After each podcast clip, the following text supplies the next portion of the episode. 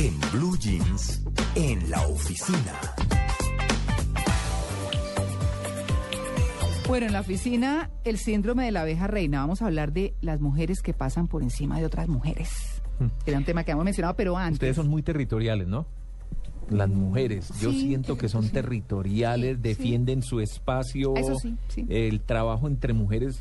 Mi visión Sí, no es fácil. es complicado. No es fácil, sí, es verdad. Yo creo que depende, yo creo que se pueden generar dos situaciones que son bastante extremas. Sí. O un colegaje maravilloso Sí. entre mujeres generosas que se entienden como madres, como amigas, que entienden que tenemos procesos químicos en el cuerpo que hace que hay días tengamos unos eh, momentos de profunda tristeza o algunos días en, en el mes o se generan, dependiendo de los círculos donde uno se mueva, estos, li- eh, sí, estas rivalidades destructoras y, y sin sentido, digo yo.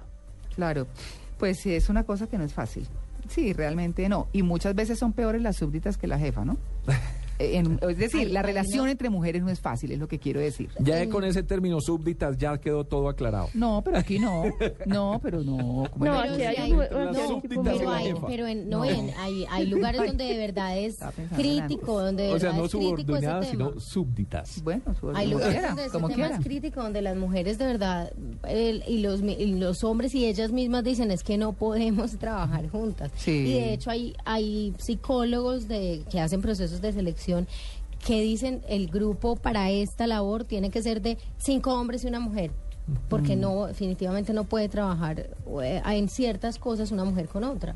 Sí, es muy Digamos, difícil. que cosas que generen competencia, qué sé yo. Pues mire, esto se llama el síndrome de la abeja reina. Vamos a hablar más adelante de nuestro hashtag. Eh, porque estamos pendientes del plan de hoy. Hoy recomiendo, ¿cierto? Que es siempre lo que, lo que les pedimos a nuestros oyentes en Blue Jeans de Blue Radio para que nos digan cuál es el plan en sus ciudades y pues poderlo difundir. Pero miren, hay estudios de psicología que hablan de la interpretación de la mujer en el poder, es decir, de por qué se comportan de esa manera. Hemos invitado a Javier Andrés Gómez, que es docente de psicología de la Universidad de La Sabana. Señor Gómez, muy buenos días. Muy buenos días. Bueno, ¿qué pasa? ¿Qué pasa con las mujeres que pasan por encima de otras? Bueno, pues particularmente es una situación que, si bien a veces se percibe como común, no es precisamente la norma. Realmente esto es más eh, la excepción. Si bien hay mujeres que, digamos, por su crianza, por eh, que en últimas les ha resultado efectivo el comportarse eh, de esta manera, es decir, obtienen resultados de esta manera, pues resulta que se percibe como algo eh, más común de lo que parece, pero realmente esto no es eh, tan común. Bueno, ¿cómo identifica uno a una mujer de este tipo? Bueno, eh, hay muchos factores, ¿no? Quiero hacer claridad al principio que ninguno de estos factores son generalizables. ¿Qué quiero decir?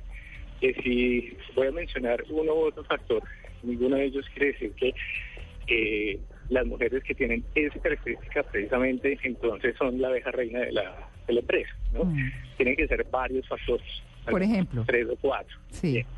El primero de ellos teníamos que mencionar particularmente el hecho de tener que buscar aprobación de una manera no asertiva, de una manera negativa. Es decir, son mujeres que les gusta eh, llamar la atención, ¿sí? pero porque justamente están buscando eh, esa aprobación y sobre todo porque cierto tipo de comportamientos agresivos les puede resultar atractivos a ciertos hombres también. Ah, pero eso es de levante y todo. sí, eso es un factor eh, que suele ser determinante. Oiga, pero- pero- De hecho, una de las, Sí, señor. disculpe, una de las quejas que suelen tener las mujeres que están bajo este de estos regímenes, de estas mujeres, eh, particularmente se quejan porque a los hombres los tratan bien, a las mujeres los tratan mal. ¿sí? Mm. Y resulta que eh, las- a los hombres los tratan bien porque buscan de alguna otra manera esa aprobación eh, con los hombres, eh, llamar la atención, ser atractivos para el sexo opuesto resulta interesante. Y además, saber que son atractivos para el sexo opuesto resulta aún más importante y refuerza aún más su comportamiento agresivo hacia las mujeres. Pero se sienten perseguidas.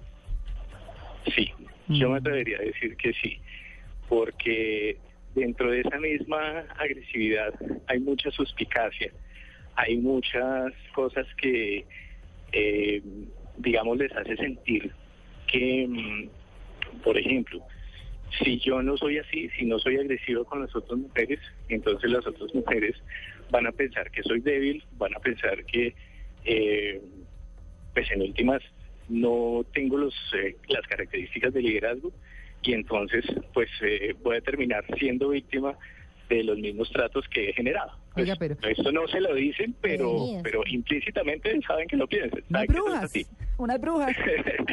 sí, digamos el término que se ha acuñado más que la abeja reina, yo realmente no estoy muy de acuerdo con ese término de abeja reina porque realmente las abejas reinas en la naturaleza no tienen esos comportamientos. Mm, Eh, se les ha acuñado el término de arpía. ¿sí? ah, sí, y es señor. terrible además porque si tú buscas en internet encuentras páginas en donde cómo ser una buena arpía, cómo ser la arpía exitosa en pocas palabras. Ay, qué terrible. horror, qué horror, porque además son mujeres que según los estudios buscan que las otras cometan errores. No, pero eso sí es una... Sí. No, tenaz. Sí, intencionalmente les dan información eh, errónea, ¿sí?